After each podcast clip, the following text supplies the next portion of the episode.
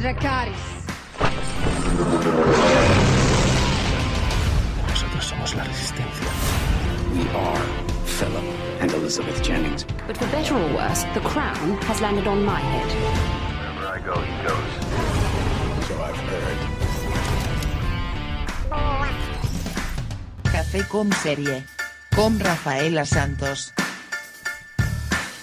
Sextou no primeiro café com a participação da Rafa Santos, que toda sexta-feira tá aqui trazendo dica de séries pra gente. Não faltou nenhum dia. E semana passada a gente disse que ela ia tirar folga essa semana e não rolou. Bom dia, Rafaela. Bom dia, ó, sigo invicta, sigo invicta. Se eu tivesse lá no round 6, ainda estaria aí na briga pelo, pelos milhões. Pois ainda não, é. Ainda não morri. Pois é, desculpa, Rafa, mas enfim, a gente não marcou entrevista para essa sexta-feira, até porque o nosso programa de sexta-feira ele vai ser mais focado na nossa comunidade. E aí eu falei com a Rafa, falei: "Olha, Rafa, se você quiser aproveitar a folga que a gente tinha combinado", ela falou: "Não, isso que ela não é orcaholic, né?". Ela falou: "Não, eu quero fazer". Então aqui está a Rafa Santos mais uma vez com a gente. Obrigado. A, culpa, a culpa é sempre do proletariado, né? Nunca é, nunca é do chefe, né? Mas tô, tô, tô chefe? brincando. Que Você chefe. é, você é meu big boss. Ah, tá mas bom. justiça seja feita, ele realmente ofereceu a folga, mas é um prazer estar aqui, então, sem problemas. Olha Sigo como- invicta aí no, no número, no jogo, ainda não morri, não fui eliminada. Olha como a Rafaela gosta de vocês, hein, pessoal? Vamos lá então, Rafa, o que, que você traz hoje pra gente começar com o seu pozinho de café? Bom, brinquei um pouquinho aí de Round Six, a gente já falou da- dessa série na semana passada, só que a série segue aí reverberando super, segue um sucesso. E a gente também já falou na semana passada que a série tem todos os elementos de ser um hit, e isso não para de crescer. Então, já tem jogo, já tem filtro no Instagram, já tem roupa vendendo no site da Netflix. E para mim, o maior termômetro de um sucesso de uma coisa é se o comércio popular já está vendendo elementos que fazem alusão à produção. E isso já aconteceu, o jornal o Globo já até mostrou que no Saara, que é o centro ali de comércio popular do Rio de Janeiro, já tem fantasia da série.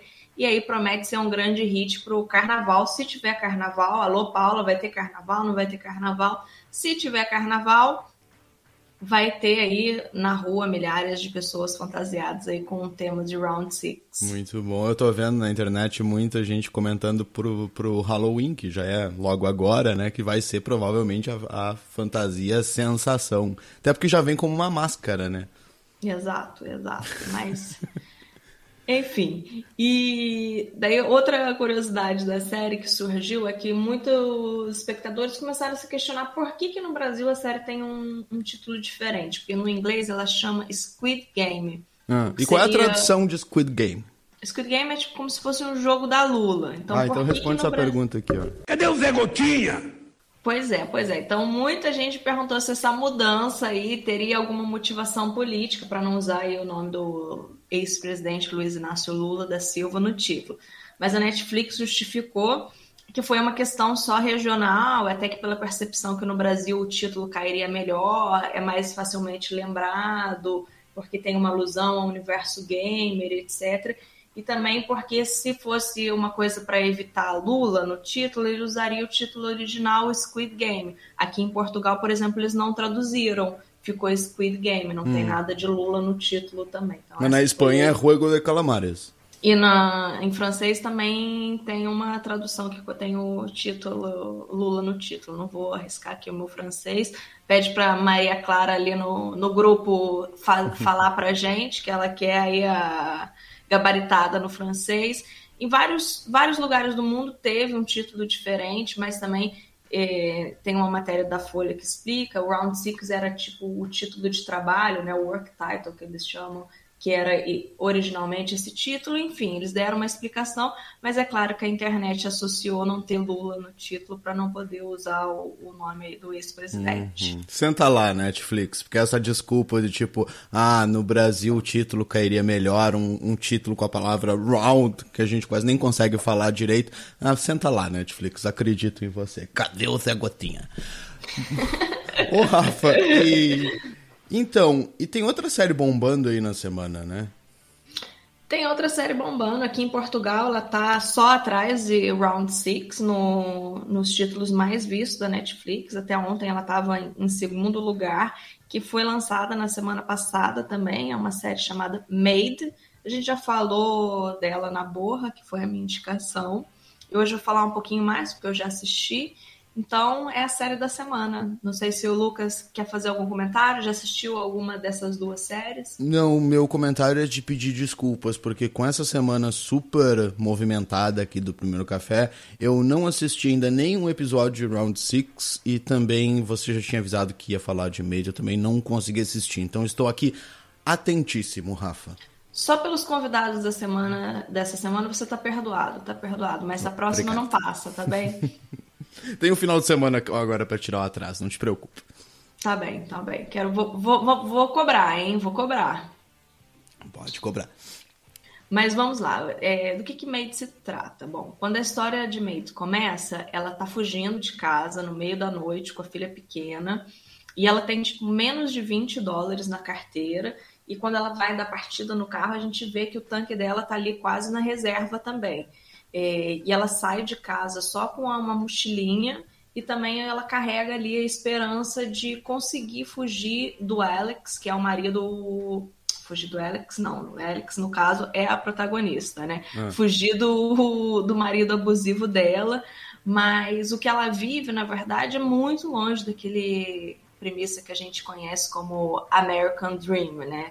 Pelo contrário, ela vai enfrentar ali um périplo super exaustivo por quê? Porque além de estar tá fugindo desse relacionamento abusivo, ela é cria de uma família super disfuncional, então ela não pode contar nem com a mãe, nem com o pai.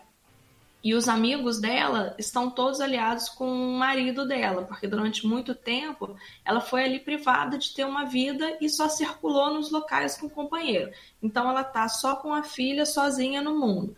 Então, para tentar sobreviver, ela vai para uma empresa de faxina uma dessas empresas que fica tipo num fundo de uma lavanderia, não sei, me lembrou muito o escritório do Sol, que é no fundo ali de uma manicure. Então, tipo, é um, um escritório mesmo para provar que é uma empresa ali é, sem condições e que não dá nenhuma condição de trabalho. Então, quando ela começa nesse trabalho, ela já começa devendo. Por quê? Porque ela é responsável pra, por comprar os produtos de faxina, ela tem que pagar o uniforme é, então, é, é, uma precarização mesmo, uma forma de tratar precarizações das relações de trabalho. É, e como já diria minha mãe, como desgraça pouco é bobagem, ela ainda sofre um acidente e perde o carro, então ela fica tendo que carregar o aspirador de pó e todos os produtos dentro de um ônibus. E ainda para completar todo aí o círculo da desgraça dela, a mulher que ela faz a faxina, que é uma mulher super rica, que vive numa casa de cinema, que joga tipo, comidas maravilhosas na frente da Alex, que está passando fome. Então, ela resolve, no primeiro momento, não pagar a diária, porque ela acha que a faxina não foi bem feita, e etc, etc. Então, esse é o panorama geral da vida da protagonista. Em paralelo a tudo isso, ela ainda é sufocada por, pelas burocracias e pelos papéis, porque ela tem que preencher diversos formulários para conseguir os subsídios do governo. E o pior de tudo é que ela ainda sofre para provar que é uma vítima de violência doméstica. Por quê? Porque ela não sofreu nenhuma agressão física. E como a série mesmo mostra, ela é vítima de um psico, abuso psicológico e muitas dessas pessoas acabam se sentindo menos vítima, porque é um crime que é difícil de se provar, né? Como que você prova se você não tem nenhuma marca e etc. Até nos olhos do, do governo, ela não consegue muito provar, porque ela não fez nenhum boletim de ocorrência, ela não tem nenhuma marca, mas é evidente que os estragos que esse abuso psicológico fez na vida dela são inúmeros, porque ela não tinha uma vida separada do marido, ela não tinha acesso ao cartão do banco é, sem mencionar, claro, todo o terror psicológico de viver com uma, viver com uma pessoa que vive socando parede, etc, etc. É, esses são os pontos gerais, aí só para você ter uma ideia como essa protagonista vive. É, o que, que eu acho que a série peca? Eu acho que é um formato muito longo, são 10 episódios de uma hora. Então, acho que ali a história lança mão de alguns recursos de linguagem, estilo, que eu acho que a história, que é muito boa, se esvazia um pouco. Por quê? É, tem um episódio que abraça ali meio que o suspense, a protagonista tem umas viagens, uns sonhos.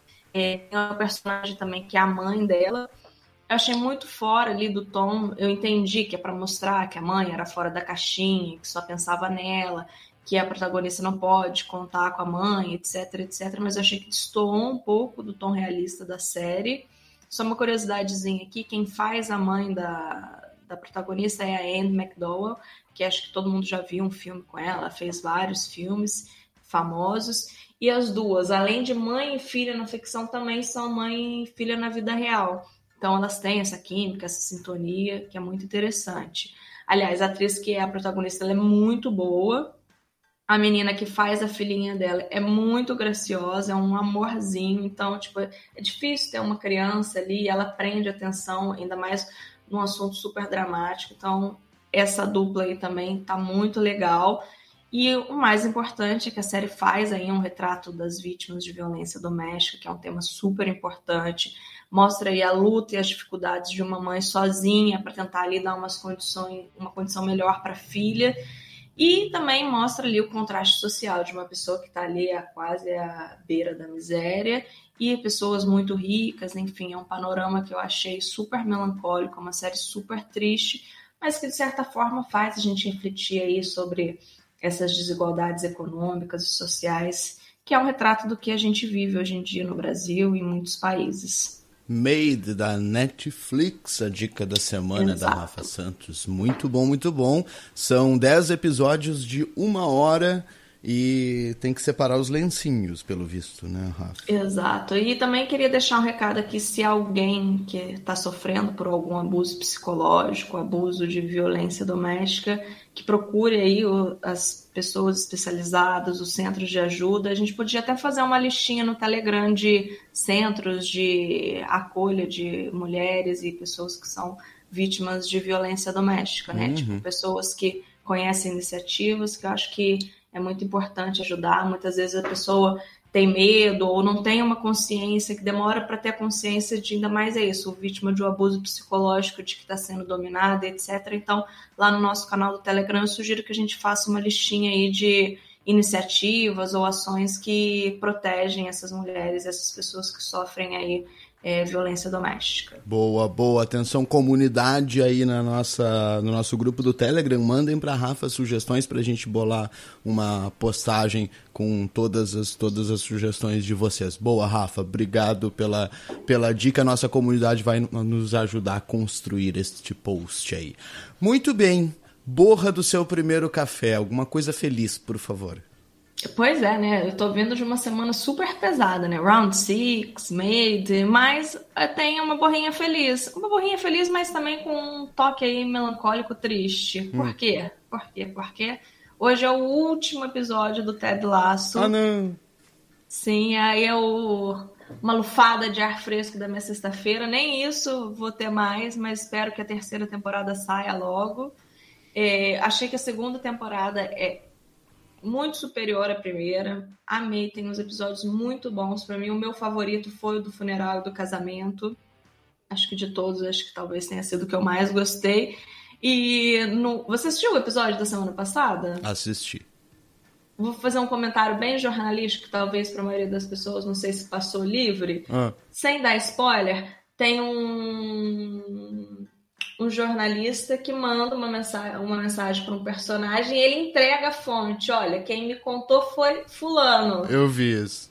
É muito inverossímil, né? Eu achei ele que isso pecou um pouco, porque proteger. Não faz nenhum esforço, né? Ted, eu gosto é... muito de você, então quem me contou foi Ciclano. Exato, ele poderia ter dado uma dica, eu entendi. A ideia do roteiro era mostrar que o jornalista, que era o cara aí mais soberbo da história, até ele simpatiza com o Ted Lasso, mas revelar ali na cara quem te, quem te deu um, um furo de reportagem, achei ali que ficou meio meio capenga, mas evidente é. que isso aí é só uma, só uma vírgula no lugar errado. Não, ah, não sem dúvida. nada. Não, inclusive é a gente procurando alguma coisa para criticar a série, porque é não, é difícil, tô, inclusive. Né? Nem tô criticando, mas e isso é uma coisa que só quem é jornalista também vai notar, uma coisa muito segmentada. Mas eu achei curioso porque na hora eu falei, nossa, isso sou muito inverossímil para mim. Eu vi outros jornalistas também comentando na, nas redes, mas isso é, é, é só um, uma curiosidade aí. Muito bom. Ted Laço acaba hoje, então. Não é uma Imperdível. burra feliz. Não é uma burra feliz como eu te pedi. Tenta de novo, Rafa.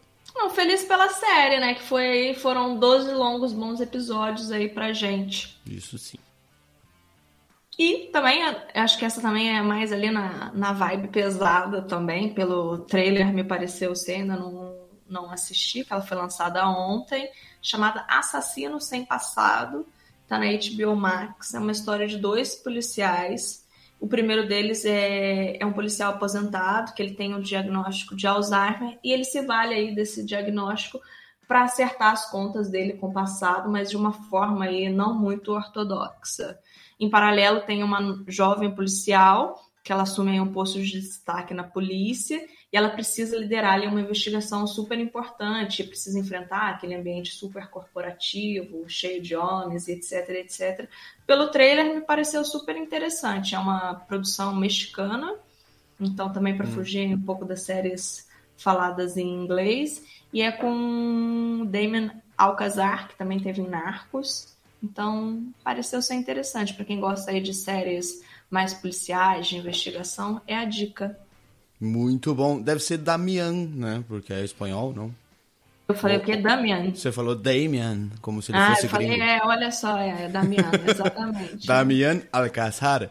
Muito bem. Sim, obrigada aí pela, pela, pela tradução do espanhol. meu, meu espanhol aí também não tá, tá devendo aí essa aula. Ah, você já reclamou hoje do seu francês, do seu espanhol, enfim, eu acho que é bobagem. A gente podemos, aqui... podemos fazer uma, um, uma série aí no Telegram de pronúncias para me ajudar. Infelizmente a gente não tem mais a Fernanda que arrasava no japonês aqui durante as Olimpíadas. Né? É, aulas de japonês com Fernanda Jung, aulas de francês com Maria Clara e espanhol com o Lucas. Muito bom, é isso aí. Rafaela comunidade Santos. Se ajudando. Comunidade sempre se ajudando. Rafaela Santos, falando em ajudar a comunidade, a Val Poiano tá chegando aí. A playlist da semana que vem a gente já sabe o que é, porque ela já entregou. É Fossa. É uma playlist para você entrar na fossa. Você assiste as séries que a Rafa indicou aqui. Pois é, vai casar certinho. É, exatamente. Se e aí depois se deprime com, a, com, a, playlist. Você quer deixar alguma dica aí? O que, é que você ouve quando você tá na fossa? Peguei de surpresa, né? Agora ela Nossa, deve estar tá lá. super de surpresa. Agora eu, deve eu, tá sou mais, eu sou mais de a, a a afogar minhas mágoas em séries que eu gosto. É, tô meio deprê num dia, eu vou assistir um episódio de Modern Family, que é ali o meu comfort series. Pra hum. falar em inglês, é a minha série de conforto é Modern Family. Posso ver quantos episódios for, na ordem que for, não me canso. Então eu afogo minhas mágoas aí em Modern Family. Vou ver se tem alguma música de Modern Family pra gente incluir aí na, na playlist. Excelente. Então, manda Ó, sua só... sugestão depois pra gente. Só antes de ir embora, a Raíssa já tá falando aqui que tá assistindo Maid, sofrendo mais que a protagonista e separar os lencinhos aí, Raíssa. É. Então, já tá sofrendo aí, depois os outros, deixa eu ver se as pessoas vão sofrer também com essa série. Isso aí, as dicas da Rafa de hoje são para você lubrificar os olhos com lágrimas, né? Todas as séries são bem complicadas aí no final de semana. lubrificar os olhos. Depois de uma série de comédia, eu entrei ali no, no buraco do drama, né? Do, drama, de terror, enfim, suspense. Mas vou, vou pensar em alguma coisa mais leve para a próxima semana. Muito bom, muito bom. Além de Round 6, Made, Ted Laço chegando ao final e Assassino sem passar das dicas da Rafa Santos de hoje. Rafa, brigadão, bom dia para você e até sexta que vem. Bom dia, até sexta que vem. Tchau, tchau. Tchau, tchau. Primeiro café.